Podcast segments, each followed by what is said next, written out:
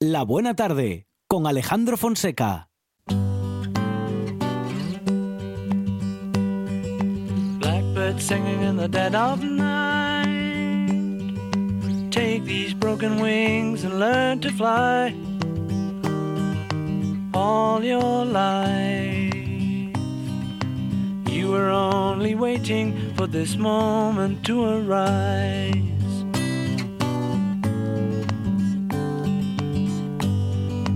Blackbird singing in the dead of night. Take these sunken eyes and learn to see all your life. You were only waiting for this moment to be free. Blackbird fly. Blackbird fly black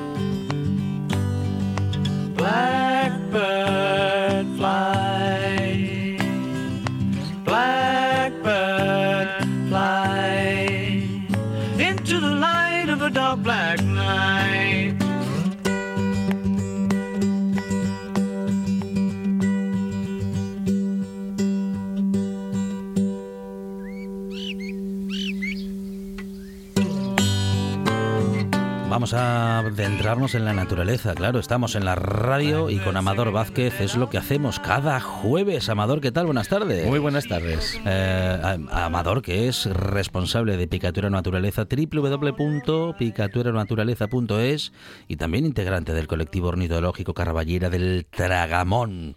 Eh, en Picatuero pasan cosas todas las semanas, Amador. Sí, seguimos ahí en el Muja dando guerra con la ilustración científica. Este fin de semana nos toca la ilustración de insectos y solo quedan plazas para el sábado. ¿eh? Dos placinas que quedan para el sábado y el resto ya está todo cubierto. Y para el fin de semana que viene también, que tenemos dinosaurios y ya en el Muja, ya saben, los dinosaurios tienen mucho tirón Sí. y ya llevan semanas agotadas las plazas para los dos días, ¿no? Entonces, bueno, Uy, que dicen que encontraron ADN en buen, en buen estado, digamos, ¿no? En condiciones óptimas, dicen. eh, bueno, ya sabes, para el Parque Jurásico de, de Spielberg. Bueno, todo llegará. No, Ah, no te diga yo, no te diga yo Uy. que la, la ingeniería genética Ujú, está ahí, ujú. ¿no? Y, y hay mucho y hay mucho dinero metido y por lo Ajá. visto hay mucho interés en que esas cosas eh, puedan salir adelante. Ajá, Entonces ajá. no te diga yo que en un futuro no muy lejano, pues tengamos tengamos noticias de ese tipo, ¿no? Sí. De que especies desaparecidas o especies extintas puedan volver a, a la vida. Sería un graso error, sería un graso error. Eh, eh, vamos. mm, Eh, yo la única la única ocasión que contemplaría Sí. eso serían especies que se han que han desaparecido hace poco tiempo o especies que nosotros hayamos extinguido pues a base de cazarlas o matarlas o, o- o algo así, ¿no? Y aún así, pues bueno, habría que verlo todo con lupa, pero especies que ya lleven siglos desaparecidas, pues bueno, es un poco complicado. Sí, porque lo que ha logrado millones de años de evolución Y aparte no tienen el hábitat adecuado. ¿Qué pinta un dinosaurio ahora mismo? Claro. ¿Dónde lo metemos? Eh, ¿Qué Sí. hacemos? ¿Qué, Eh, qué le das de comer? no somos capaces de conservar los hábitats que tenemos y Claro. vamos a traer dinosaurios para meterlos en dónde. Sí, ¿no? Entonces, sí. bueno, eso es como la idea peregrina de, de alguno por aquí en Asturias que quería traer linces boreales o cosas así, ¿no? Y ujú. no, no al lugar, no al lugar porque no, si se ha extinguido será por un motivo, si se ha extinguido de forma natural, claro. Si lo hemos extinguido nosotros, pues bueno, a veces cabe la posibilidad, como el caso del quebrantahuesos o otras especies que se están reintroduciendo, eh, pero siempre desde un criterio científico, un criterio pues muy bien estudiado y con unos planes de reintroducción al milímetro. No podemos dejar nada al azar ni nada, eh, bueno, meter especies eh, de cualquier manera, ¿no? Eso no, no bueno, es eso, posible. eso de estudiar el impacto antes y hacer las cosas bien después mm, tampoco se estila mucho. Mucho, ¿no? Pero es lo que dice la ley. Entonces, eh, o cumplimos la ley o no la cumplimos. Eh, no podemos para unas cosas sí, para otras no. Entonces, oye, si la ley dice que hay que hacer un plan de reintroducción, hay que hacer unos estudios previos, hay que ver dónde se introduce, por qué, cómo, en qué condiciones, pues hay que hacerlo. Es como un plan de evaluación ambiental. Cuando se va a hacer una obra, se hace un plan de estudio ambiental para ver a qué va a afectar esa obra, pues hay que hacerlo. No nos lo podemos saltar o hacerlo rapidito o hacerlo según nos interese o que ponga lo que queramos. No, no, hay que hacerlo como marca la ley y siempre garantizando pues que todas las obras o todo lo que se haga eh, que implique al medio ambiente pues tenga la mayor garantía posible de que se va a hacer bien. No hay más. Pues con Amador Vázquez, la naturaleza es nuestra excusa principal, es nuestra pasión y son, en estos minutos, nuestros sonidos.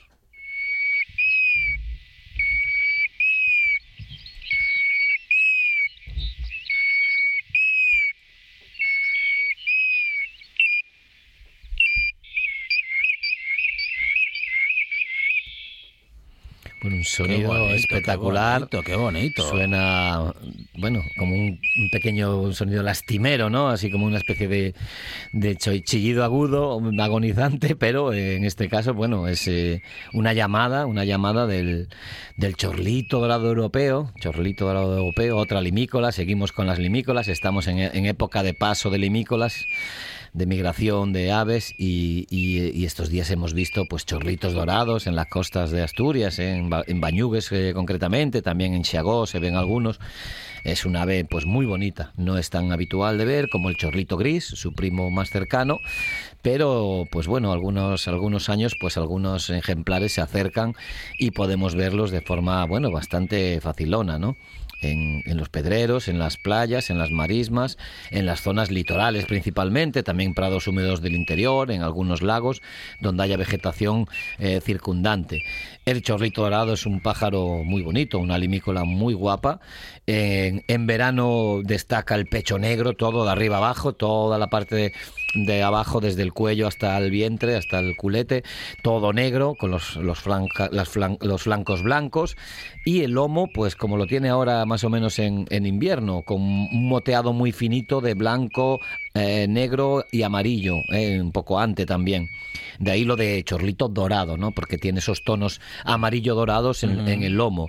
Ahora en invierno las partes bajas son principalmente blancas, el pecho un poco amarillo y sobre todo pues ese, ese lomo que decimos pues muy, muy, muy moteado, muy fino, muy fino, un moteado muy tupido, pues entre amarillo, pardo y negro, ¿no? muy guapo, ¿eh? un pajarillo que tiene un tamaño, bueno, considerable, es de los limícolas de tamaño mediano, 29 de, de, de, perdón, de, longitud y 76 de envergadura, ¿eh? más de medio metro de ala a ala, con lo cual pues bueno, es un ave que se ve muy bien en vuelo, suele volar en grupos, en bandos, a mucha altura principalmente, Luego cuando se acercan a la costa pues hacen vuelos más bajos, pero cuando pasan inmigración suelen volar bastante alto en grupos eh, familiares o grupos que se juntan para la migración.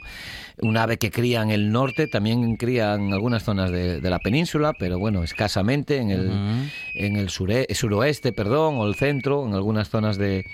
Pues sobre todo donde pueda encontrar eh, esas zonas de, bueno, mm, similares a la tundra, ¿no? En esas zonas donde pantanos o, o zonas eh, de brezales, zonas de de, de matas bajas, ¿eh? de vegetación baja, sobre todo eh, en el norte de Europa, anida en, en la tundra, en la tundra europea, y tiene pues su homólogo americano, ¿eh? que es el chorlito dorado americano, que de vez en cuando pues también podemos ver por aquí, pero es menos, menos habitual que el, que el nuestro, ¿no? que el chorlito dorado europeo, que es este. En, Asturias lo conocemos como el pollo tordu, el pollo tordu, y bueno, se parece un poquito al, al tordo cuando, cuando va en vuelo, un poco en la silueta, pero eh, se llama, bueno, pollo como, como el otro chorlito, ¿no? El otro es el, el pollo de Pedreu y este es el, el, pollo tordu. Este canto eh, no es habitual que lo oigamos porque lo suelen hacer sobre todo de camino a sus zonas de cría cuando están en, en, en la época de, de apareamiento y, y, luego, pues en la colonia, pues al final de, esta, de este sonido, de esta grabación, pues oímos ahí un, un grupillo de ellos también, pues eh, haciendo este sonido, ¿no? Este, estas llamadas porque suelen, bueno, criar bastante cerca unos de otros. La forma de criar es muy curiosa, es un pajarillo que cría en el suelo, como casi todos los limícolas, en el suelo uno que da, y muy curioso porque lo tapiza de musgo, de líquenes o de brezos incluso, y el macho es el que hace varias oquedades, excava varios agujerillos no muy, no muy profundos y, y, en cada, y cada uno de ellos pues es inspeccionado por la hembra y la hembra pues es la que da el visto bueno, al que le gusta, ¿no? Pero el macho es el que prepara eh, los, los, agujeritos, luego la hembra pues se ocupa de, tapizarlo un poquito más a la hora de poner los huevos, con lo cual pues los dos construyen, ¿eh? sobre todo como digo el macho, una especie monógama, solo se aparea con una hembra cada estación y una nidada solo, ¿eh? es una nidada porque tardan prácticamente dos meses en criar a los pollos. Cuatro huevos, entre dos y cinco, pero la media es cuatro. Y como digo, dos meses, 31 días aproximadamente en que eclosionen los huevos de incubación y otros 30, 33 para que los pollos pues ya hayan echado la pluma y ya tengan la capacidad de poder moverse un poquitín por su cuenta.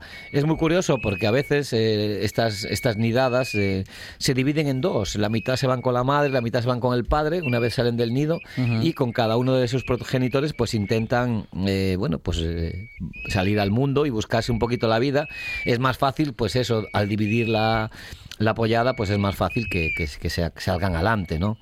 Son muy curiosas también en esta especie, pues las, las paradas de, de, apareamiento, ¿no? Eh, ya cuando van de camino hacia sus zonas de cría, pues ya eh, emiten sonidos, llamadas para atraer a la hembra sobre todo, pues eso, los machos hacen unas posturas un poquito curiosas, eh, ponen las, las, alas verticalmente hacia arriba y enseñan el pecho. El pecho, como, como decimos en verano, lo tienen negro con los flancos blancos. Y lo que intentan es que se vea ese blanco lo más posible. Las alas también por debajo son blancas e intentan llamar la atención de las hembras con ese color blanco. De ahí que pongan las alas totalmente en vertical, ¿no? Y se ponen muy tiesos, muy, muy, muy rectos y muy levantado el cuello para que las hembras la puedan ver. También realiza el macho pues vuelos eh, con canto, ¿no? De la que va volando pues realiza unos, unos cantos para atraer a la para atraer a la hembra. Entonces, bueno, una vez la hembra ya, ya está eh, convencida, eh, se aparean y, como digo, el macho ya previamente ha preparado varias oquedades que la hembra es la que luego va a tapizar, eh, bueno, pues con, con, esta materia vegetal que, comentamos, eh, líquenes, brezos, eh, musgo, todo lo que tengan disponible, disponible en las zonas, en estas, en estas tundras o en estas estepas donde, bueno, pues donde tienen sus zonas de cría habitualmente.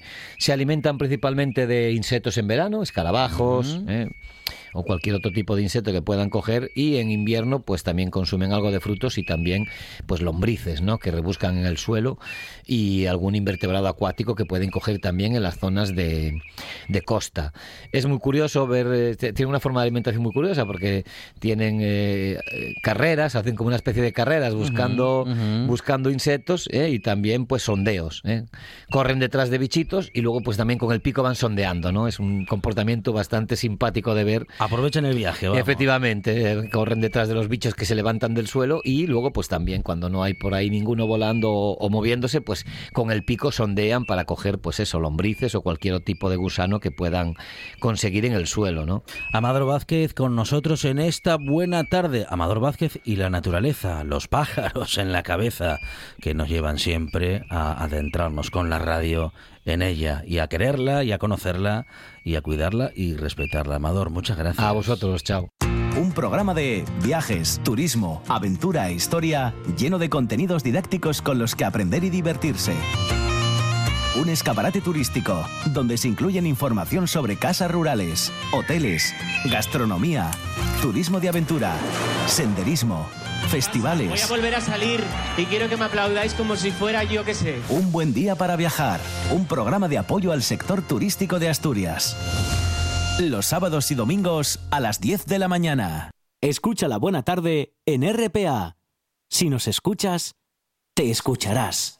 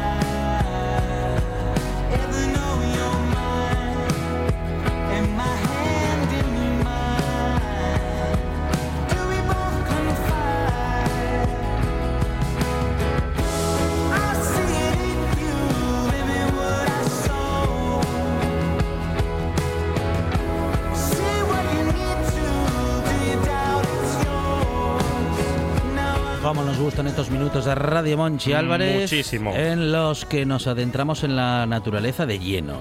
¿eh? Y vamos a hablar con nuestro jardinero de guardia o jardinero fiel, Sí, José señor. Manuel Pérez. José, ¿qué tal? Buenas tardes. Hola, Buenas tardes, Monchi, Alejandro, ¿qué tal? ¿Cómo estáis? muy bien. Bueno, dicen que no muy bien, pero a nosotros nos parece que estamos bien. sí, nos Sí. mentimos Eso es. a nosotros mismos. Sois como el buen vino. Y es que ya sabéis lo que dicen del buen vino, que para que sea bueno Sí. no hace falta que sea caro, solamente compartirlo en buena compañía, como por ejemplo la de esta buena tarde. Ah, Eso pero- es. Pero qué, Sí. qué bien, cómo nos pasa la No, mano por el lomo. pero está bien José. Manuel, me gusta, porque Eso yo pensaba es. que nos iba a llamar viejos. Eh, sí, sí, pero sí. no, no, lo arregló a última hora. ¿Has porque por- visto qué detalle? Por otra parte, José, está bien que digas eso de que no hace falta que sea eh, caro, porque nosotros somos baratinos, gastamos poquito. ¿eh? Sí, no, sí. no, no, No- no gastamos ni bromas no, no últimamente. pedimos mucho, ¿no? Bueno, yo hoy vengo a hablaros de curiosidades del vino, como por ejemplo que el más rico no es el más caro, sino el que mejor se adapta al paladar de cada, de cada comensal. Mucha gente sabe que el vino es una de las bebidas más antiguas que se conocen, pero sin embargo poco se habla de, de su origen, cuál es la primera eh, viña o cuál es la antigüedad de cuándo data el primer viñedo de la historia. Y por ahí quiero empezar yo la charla de, de esta tarde. Ah. Ya sabéis que a mí me gusta mucho indagar, investigar y curiosear todo lo que tiene que ver con, con cosas verdes, con plantas verdes como las cepas de vid, y he indagado un poco sobre antiguas civilizaciones gloriosas como la egipcia, la griega o los romanos que estaban por todas partes y entre los restos más antiguos que se han encontrado referentes a viñedos que estaban plantados con idea de cultivar la- las uvas, me encontré que estaban datados con una localización en el, en el Cáucaso aproximadamente con más de 7.000 años de antigüedad. Imaginaros, con lo bien que envejece el vino bueno y al precio que se revaloriza, cómo puede ser un vino de aquella época. Un vino de 7.000 años, imagínese, Fonseca. Qué El, barbaridad. el pero- primer vino, el primer vino cultivado por el hombre. Y a mí que me pica la curiosidad, yo empecé a buscar y dije, oye, ¿y a quién le daría por elaborar el vino así? ¿Cómo surgió la idea del vino? ¿no? Esto es como lo del primer queso. Mm. Bueno, pues se cree que el primer vino viene de un zumo de uva que alguien se dejó en un pozo profundo, por ejemplo, pues para que estuviese fresco, pero se le olvidó y cuando fue a recuperarlo se encontró que ese zumo estaba fermentado.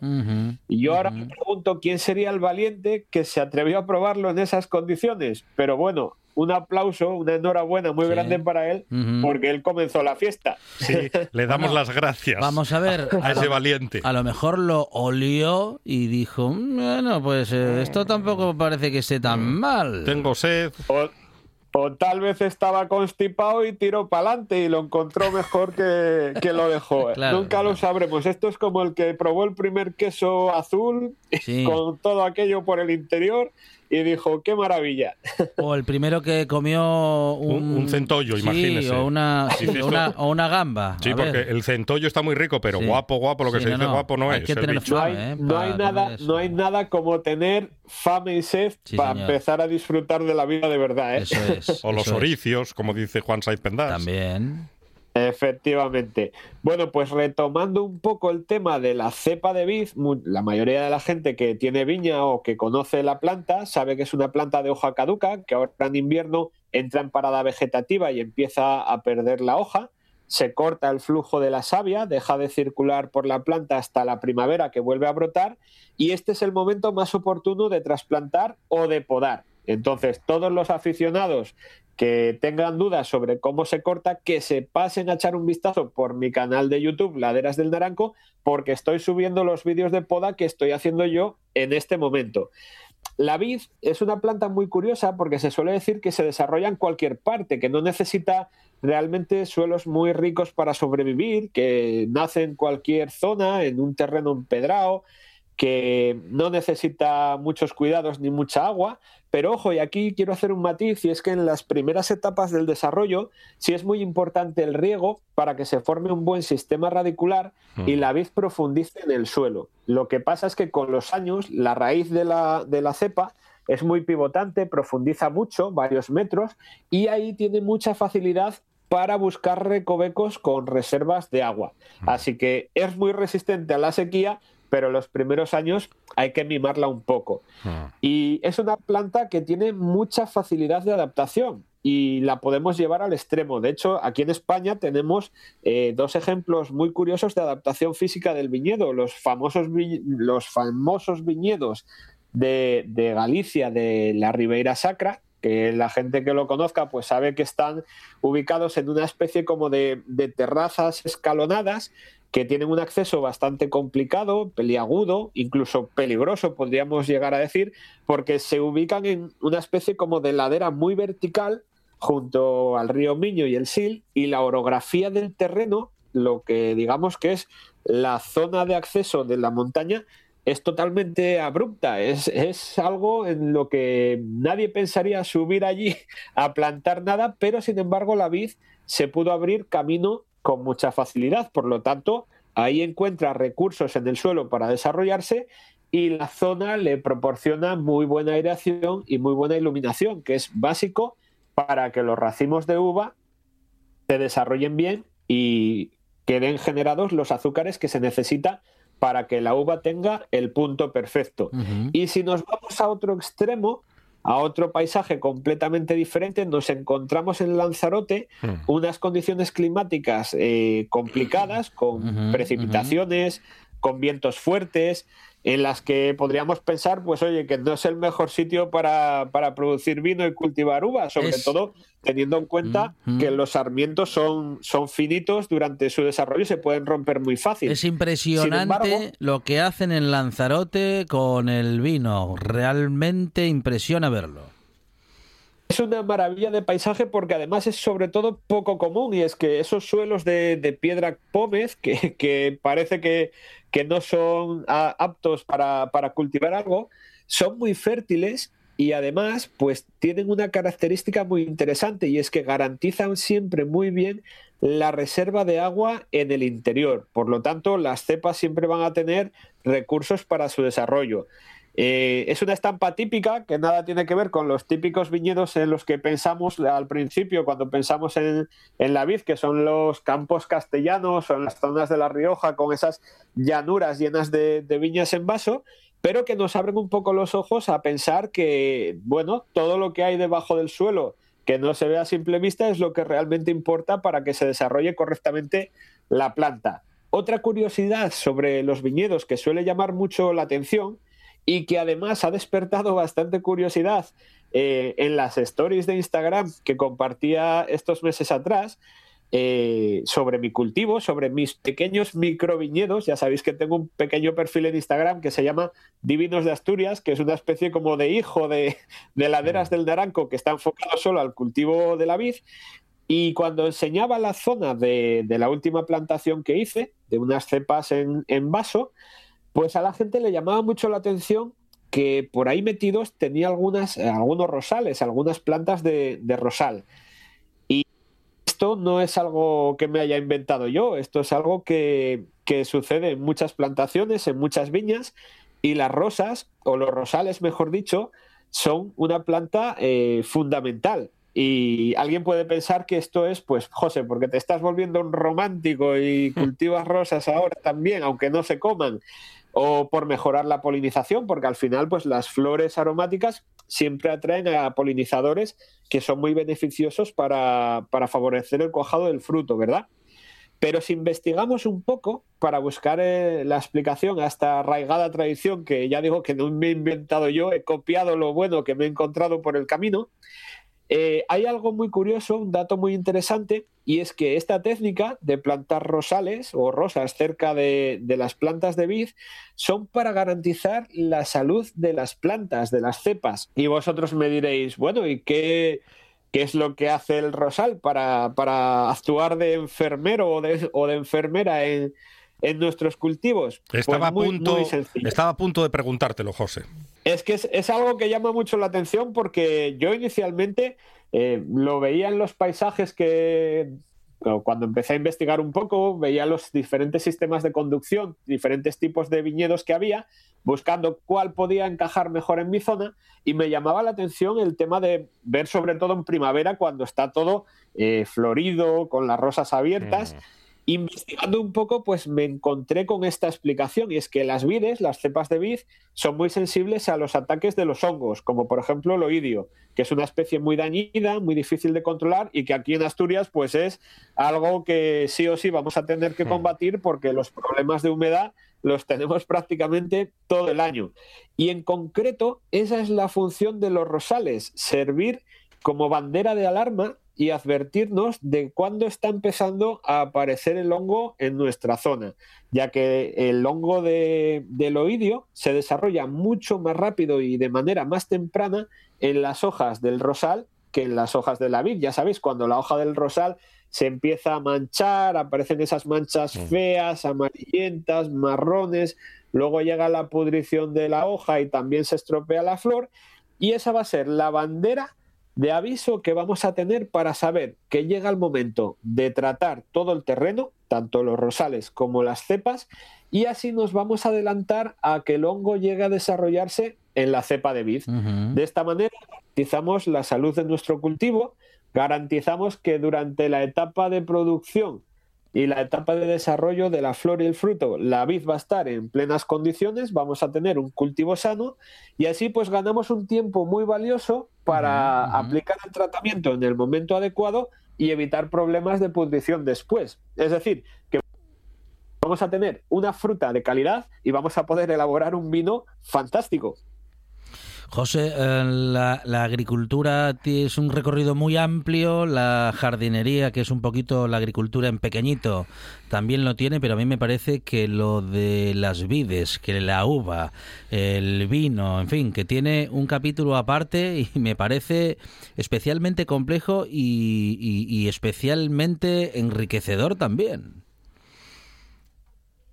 Es que la naturaleza es muy curiosa, Alejandro, porque yo me paro a veces a pensar de dónde vienen las cosas, o en el caso este del vino, cómo, cómo llegó la botella de vino del supermercado a estar ahí colocada y quién fue la primera persona que, le dio por investigar o por, elaborar esto. Y me llama mucho la atención porque al final, pues, eh, el origen de la poda de la vid sí que se remonta, y creo que lo habíamos hablado en algún programa, a, los tiempos de, de, la. Creo que era de, de la invasión de, España con el tema de, de los moros y demás, en los que se hablaba que las cabras que tenían los pastores por aquella época comían las plantas y al acercarse a una cepa de vid empezaron a mordisquearla y esto mejoró la producción del cultivo. Entonces, eh, de ahí salieron unos racimos más interesantes, eh, mejores, más aireados, más iluminados. La fruta mejoró el sabor porque tenía más nivel de azúcar y alguien después decidió probar hacer el zumo. Del zumo, pues cayó en aquel pozo que recuperaron más adelante y se originó el vino. es algo muy curioso y si nos ponemos a pensarlo para cualquier plato elaborado o cualquier receta moderna, pues nos vamos a, ingredientes muy básicos que, salieron de la naturaleza casi casi por arte de magia. José Manuel Pérez y sus laderas del Naranco, a las que podemos también visitar en ese canal de YouTube, Laderas del Naranco. José, gracias, un abrazo. Un abrazo. Buenas tardes, chicos, un abrazo. Ya sabe que somos de casa. La buena tarde en RPA.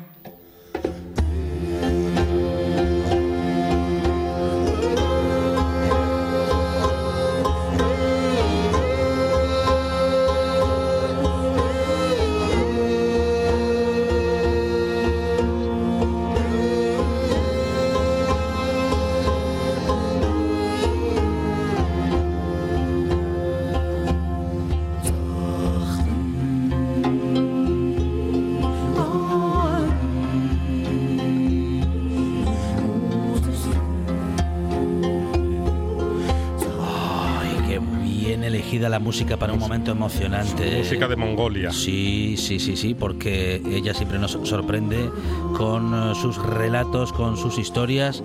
Hoy regresa y regreso triunfal y emocionante eh, de una de las colaboradoras que más ama la naturaleza, apasionada de todo aquello, bueno, que camine y, y me parece que también que vuele. Nos emocionan sus historias, nos encantan. Ella es Alba, Rueda. Rueda. Alba, ¿qué tal? Buenas tardes. ¿Qué tal? ¿Cómo estáis? Muy buenas tardes. Ganas ya de saludaros otra vez y de charlar con vosotros, ¿eh? Que ya me he tomado unas vacaciones un poquito ya...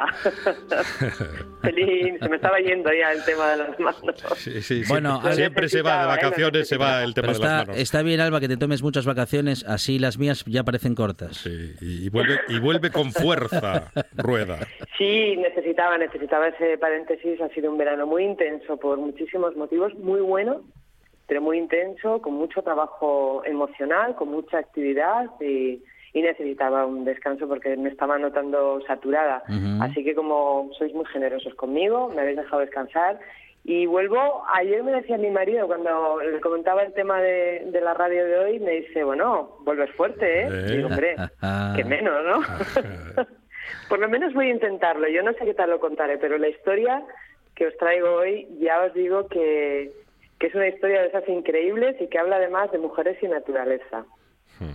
Muy bien, muy bien. Vamos a ello, vamos a ello. Yo- Mujeres yo y, que, eh, naturaleza. Juanín con la música de Sí. Llevándonos a Mongolia creo que ya está dando una pista, pero vamos a meternos de lleno en, en la historia. Venga, nos vamos a Mongolia, que tanto tiempo sin charlar y yo creo que a mí ya sabes que me gusta mucho viajar, pues venga, nos vamos de viaje, nos vamos a Mongolia. Por cierto, que es un sitio que tengo muchísimas ganas de, visitar y si es posible hacerlo coincidir con el certamen que os voy a contar a continuación, pues ya sería eh, la bomba. Nos vamos a Mongolia, como os digo, y la historia que os cuento, lo bueno de esta historia es que no tenéis que quedaros con mis palabras, que si queréis ir más allá y conocer toda la historia, que tampoco voy a destriparla, eh, hay un documental maravilloso que se llama La cazadora del águila. No lo he encontrado en ninguna plataforma, pero sí que es muy fácil localizarlo en Internet. Hay una plataforma en Internet que se llama eh, Área Documental y ahí se puede ver en abierto sin ningún tipo de problema.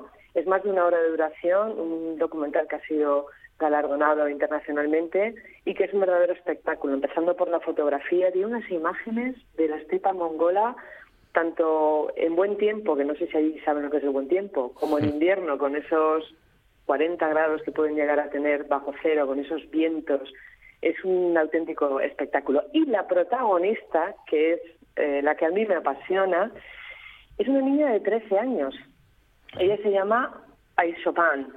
Y bueno, pues eh, ahora mismo tendría Aisopan, este documental se estrenó hace como unos cuatro años. Bueno, Aisopan tiene ahora mismo aproximadamente como unos 17 años. Ella continúa viviendo en Mongolia y lo sorprendente del caso es la juventud y lo sorprendente de su historia es que con tan solo 13 años fue capaz de derribar pues toda una historia de siglos y siglos y siglos de discriminación de género en este caso. Y estaréis pensando, "Eh, ¿qué nos está contando? ¿Qué nos quiere contar?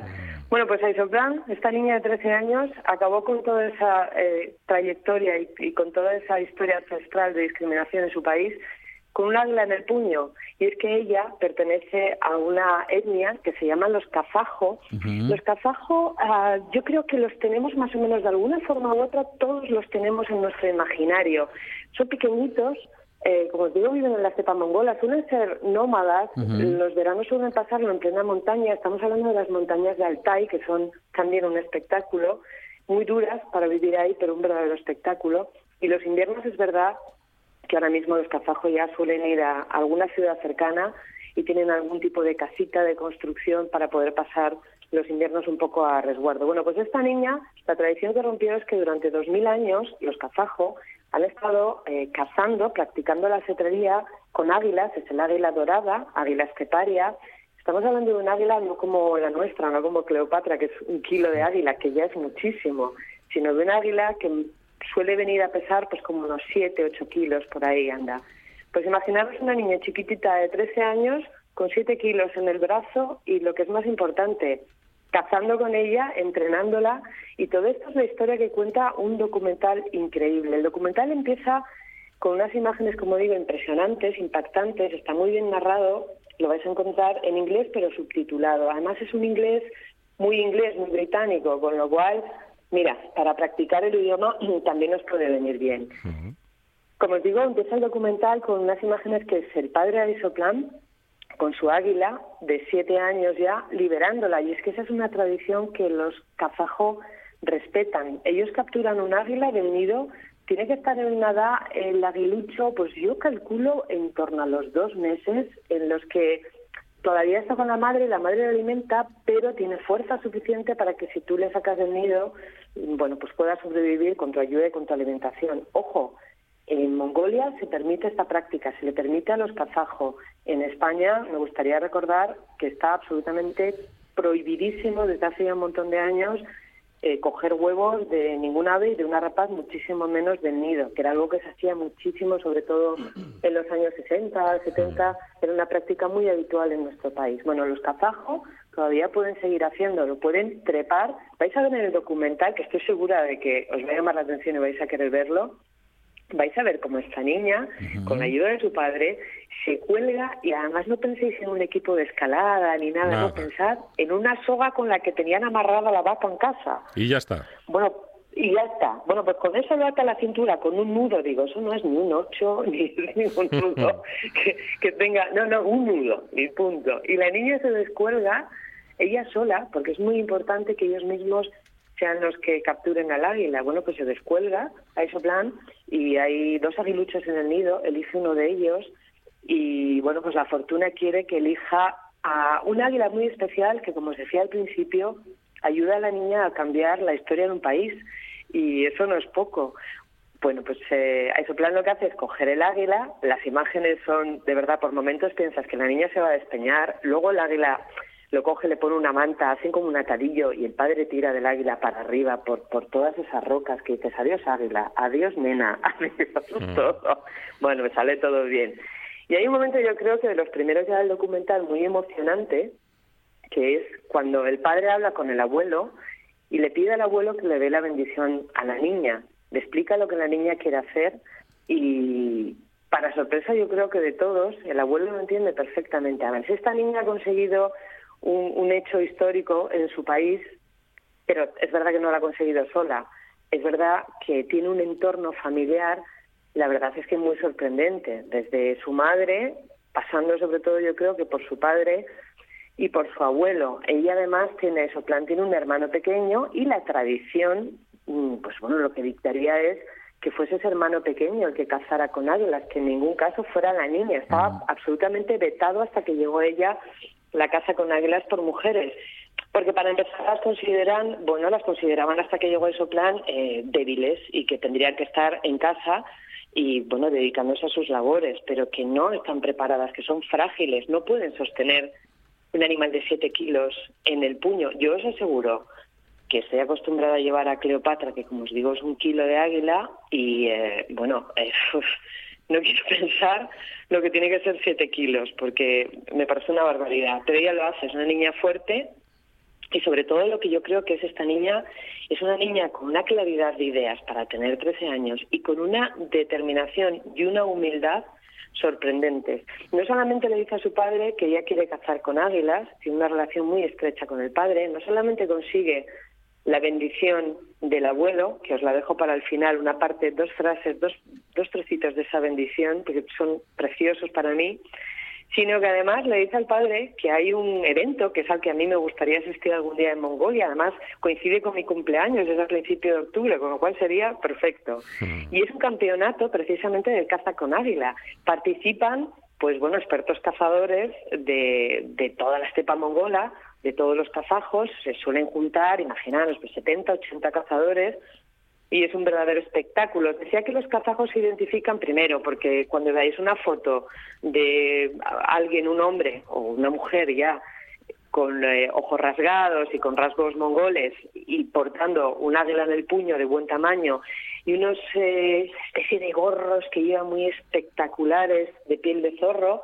Bueno, pues esos son los kazajo y, y, esa es la tribu de la que estamos hablando, la etnia, mejor dicho, de la que estamos hablando. La niña convence al padre que quiere concursar y que quiere participar. Y el padre cree en su hija, ve las cualidades que tiene, ya le sorprende su, su capacidad y su habilidad y su determinación para elegir ese aguilucho, hacerse con él y empezar a cuidarlo desde el minuto cero. De verdad que es espectacular ver cómo él alimenta y cómo le va respondiendo eh, su águila. El águila, por cierto, que la bautiza como White Wings, eh, alas blancas. Y el abuelo dice de ese águila, hace una observación muy curiosa y es que es un águila muy especial muy difícil de encontrar y la llama pies de hielo. Y es que el águila, si os fijáis en las garras, tiene como, como si fuera calcetines. Las patitas, como los caballos cuando tienen la, pata por encima del casco blanca, o los perros. Bueno, pues el águila igual. Y es un águila dorada pies de hielo que parece ser que son, bueno, pues tremendamente especiales. Y oye, es la que la niña justamente es capaz de encontrar y de adiestrar. Llega al concurso, os podéis imaginar el show del concurso, ¿no? Topaisanos curtidos. Hay uno que participa que tiene 80 años. O sea, imaginaros el cuadro. Mirando a la niña de 13 años que va con su padre y las caras del cachondeo ya os lo estáis pudiendo imaginar. No os diré cómo termina el campeonato. Bueno, yo creo que es fácil de averiguar y sobre todo si hacéis una búsqueda en Internet. Lo, lo podemos imaginar.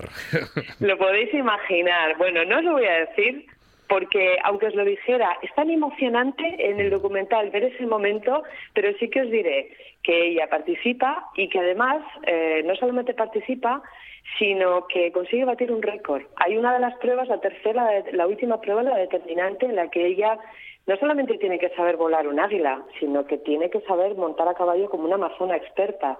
La niña monta a caballo, mm, que yo de eso puedo saber algo, os aseguro que monta a caballo, que es eh, pura poesía verla. Sobre todo al lado de los amarrabacas que están ahí concursando con ella, que la mayoría montan pues muy regular, muy, muy regular. Pero la niña es una delicadeza verla montar. Y en esa última prueba ella tiene que ir con su caballo, pequeñito como son los caballos eh, mongoles, y llamar al águila al puño, y es una prueba de velocidad. El padre la suelta desde lo alto de una, desde una cima, y se trata de que el águila llegue al puño en el menor tiempo posible. Estás viendo en el documental tiempos de 11 segundos, tiempos de tal. La niña bate todos los récords eh, hasta el momento y es que lo clavan 5 segundos. ¡Wow! Yo creo que con eso nos hacemos una idea. Es un verdadero espectáculo. Bueno, como os digo, no os voy a contar si gano o no, porque claro, jurados la vieja guardia, con lo cual fácil no se lo van a poner tampoco a la niña. Mm. Pero hay una parte del documental que a mí me río muchísimo, que si lo veis os vais a partir de risa, eh, risa por, por no tirarse uno de, por no echarse uno de las manos a la cabeza.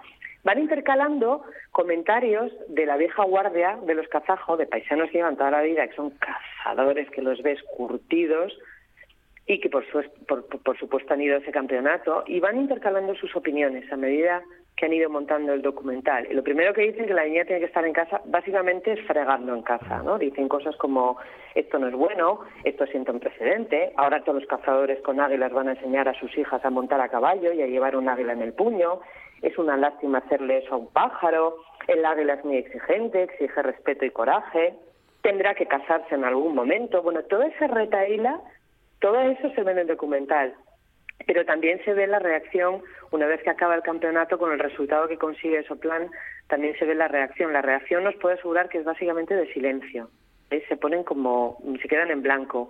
Y cuando vuelven de ese silencio dicen algo que es lo que yo creo que es determinante en esta historia dicen bueno puede que le haya ido bien en un campeonato seguramente le habrá ayudado el hecho de ser mujer pero eso no significa que sea una cazadora con águilas.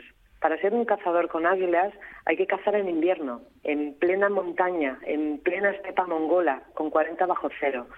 Y el águila tiene que capturar una presa. Y entonces sí se puede considerar una cazadora. Venga, ¿qué creéis que hace a plan a continuación? Hombre, pues hará lo que, es una tiene que hacer para que dejen de poner excusas. Totalmente, lo hace, lo hace, lo hace. Se va con su padre en pleno invierno, es emocionante verla, la cantidad de, horas que tienen que, andar a, caballo y, bueno, pues la verdad es que ahí yo creo que es el, uno de los momentos, otro momento álgido del documental es ver todo lo que tiene que superar, el peligro que entraña. Hay momentos a caballo, trepando sus caballos por esas eh, laderas de nieve, pero y de hielo también, eh, patinando los caballos, corriendo el peligro, el padre, la niña. Y bueno, la verdad es que es espectacular ver cómo, ver cómo esta cría lo consigue, cómo les cierra la boca a todos. Ya en el campeonato ya hay una imagen muy bonita de cómo mucha gente se emociona y yo creo que es el speaker el que dice eh, que ojalá nuestros hijos sean como ella. Cuando ella consigue el resultado que logra, ya empiezan a, a cambiar las cosas ahí pero para los más escépticos les cierra la boca yéndose a pasar en invierno y consiguiendo que su, su alas blancas, su bagre dorada maravillosa, eh, cace. No es fácil, ¿eh? también os lo advierto. Bueno, al final yo creo que la lectura de, de todo esto es, es, muy fácil hacerla. Ella ha abierto una brecha. Como os digo, este documental ha tenido mucha repercusión internacional, es muy llamativo. La sola imagen de la niña con su águila eh, es una imagen bastante chocante y los que tenemos suerte de convivir con un águila yo creo que también lo apreciamos de una manera mucho más intensa porque sabemos lo, lo difícil que es, lo intenso que es, lo exigente que son las águilas, cómo te hacen trabajar cada día, cómo te hacen pensar y cómo te hacen estar siempre en un punto de equilibrio para poder estar cerca de ellas y convivir con ellas. Eh, la verdad es que, bueno, no solamente el documental ha sido premiado, sino que Soplan ha recibido en su país muchos reconocimientos después de, este, de esta historia, de que se hiciera, de que se llevase a, la gran pantalla, e incluso eh, el presidente de Mongolia eh, le dio uno de los máximos reconocimientos, que es la estrella polar, se lo otorgó precisamente por eso, por la importancia que tuvo su determinación a la hora de, de abrir una brecha en la discriminación de género en, en ese país. Ahora mismo me dio curiosidad y he, hecho he intentado rastrear un poco en qué está haciendo esta niña ahora y me encuentro con que es una niña de 17 años que no para de estudiar y es muy aplicada, muy estudiosa, se ve desde el principio, en, en toda la historia se ve lo aplicada que es, lo buena niña que es, lo buena hija, lo buena hermana, es, es, una niña, la verdad es que es muy completa. Y ella sigue estudiando, formándose, como digo, tiene 17 años, ha creado una fundación que lleva su nombre y hasta me he echado un vistazo en, en, su Facebook, a ver si tenía Facebook, y sí, sí que tiene un perfil en Facebook, y me ha llamado mucho la atención porque me esperaba encontrar mucho más del documental, mucho más de su historia, mucho más de su estrellato. Ten en cuenta que ella, este documental la ha llevado a Los Ángeles con su padre, ha viajado por, muchos sitios contando su historia, pues poquito rastro vais a encontrar en el Facebook de Aisoplan de esa historia. La niña yo creo que hizo lo que tenía que hacer y sencillamente mm, sigue adelante con su vida, esforzándose, estudiando, sigue cazando con águila, por supuesto, y como os digo, bueno, pues eh, lo que ha conseguido ni más ni menos es derribar una tradición que tenía dos mil años de antigüedad y conseguir que si en Mongolia una niña kazajo quiere heredar esa tradición y continuarla, pueda hacerlo ya sin ningún problema, sin que nadie la ponga a prueba y sin que haya escépticos alrededor eh, teniendo que opinar y teniendo que decir chorradas del calibre de, bueno, pues eh, lo mejor que puedo hacer es estar en casa fregando, ¿no? Qué gran historia. Pues ya una gran historia que... Es una gran historia. Una, sí, una gran duda. historia que eh, nos habla de, bueno, de reivindicación, de lucha y, bueno, de una lucha de género que es un ejemplo y que ojalá que también allí, donde parece que es mucho más difícil que la mujer Sí. pueda vencer esas, bueno, esas reglas, esas normas eh, prácticamente ancest- ancestrales, pues que pueda seguir haciéndolo y que este sea, bueno, pues un, un primer paso, eh, aunque, bueno, pues para ella, para ella este, este paso ya está dado y su historia ya es grande, pase lo que pase de aquí en adelante, ¿no? Alba, mm, qué gran historia, maravillosa. Con 13 añinos, además. Esos tres añinos nos hacen pensar y todo, esa, todo ese círculo y todo ese entorno tan machista y tan, tan tradicional, en el peor sentido de la palabra, nos hacen pensar, o por lo menos a mí me hacen pensar que no hay excusas, que la- para cambiar algo simplemente hay que ponerse en marcha y tener lo que tiene su plan, eh, insisto en ello, respeto y muchísima humildad y muchísima determinación. Vais a ver un, paisa- un pasaje también en el documental. Ah, hacen un almuerzo en el concurso, hay como dos pruebas por la mañana, almuerzan y luego la última ya, la, la fuerte, digamos, donde ella bate el récord por la tarde. Y en ese almuerzo la niña está sentada con su padre y está escuchando todas las majaderías que os he contado de pues tendrá que pues ya cuando se case ya tal todas estas cosas ella las está escuchando lo están diciendo delante de ella. Y la niña simplemente se limita a comer callar escuchar y sonreír. Pero no sonreír como diciendo mm, pues ya ver no con soberbia qué va qué va qué va ella simplemente está sonriendo porque acepta cuál es su entorno y su realidad pero ya yo creo que sonríe sabiendo también la fortaleza que tiene para poder cambiarlo. Me gustaría despedir su historia mm. con esa frase de la bendición que me da el abuelo, que me parece, a mí por lo menos me ha llegado, me viene como anillo al dedo, me gusta mucho y me la voy a apuntar y, y la voy a tener para mí. Le dice su abuelo, a la hora de darle la bendición, a la hora de consentir que ella perpetúe esa tradición familiar. Estamos hablando de que el abuelo es campeonísimo, el padre era también campeonísimo en el mismo certamen. Bueno, pues a la hora de que su abuelo le dé la bendición a la niña, le dice que ningún águila se te escape de las manos y que ningún caballo te abandone en tu viaje. Alba Rueda con todos nosotros en esta buena tarde, Alba. Muchísimas gracias. Era cierto, era fuerte el regreso. ¿eh? Un beso. Un beso, gracias a vosotros, como siempre, encantada de volver.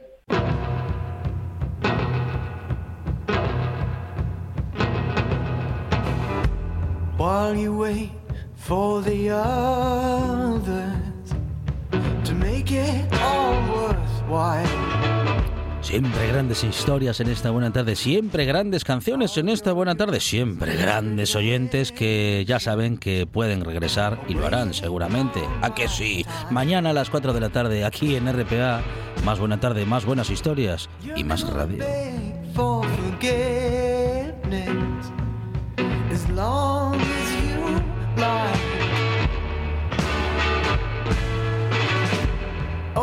Just wait out the evening. You're lonely, lead me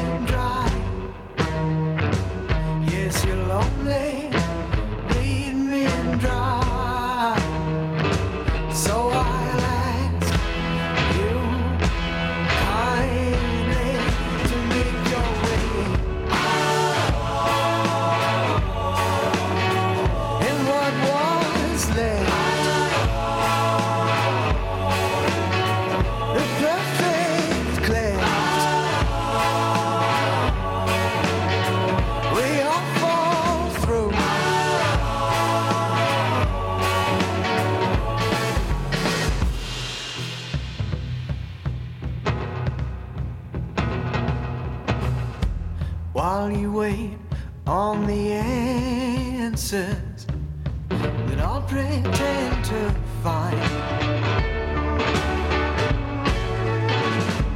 keeping up with the motions still occupies our time.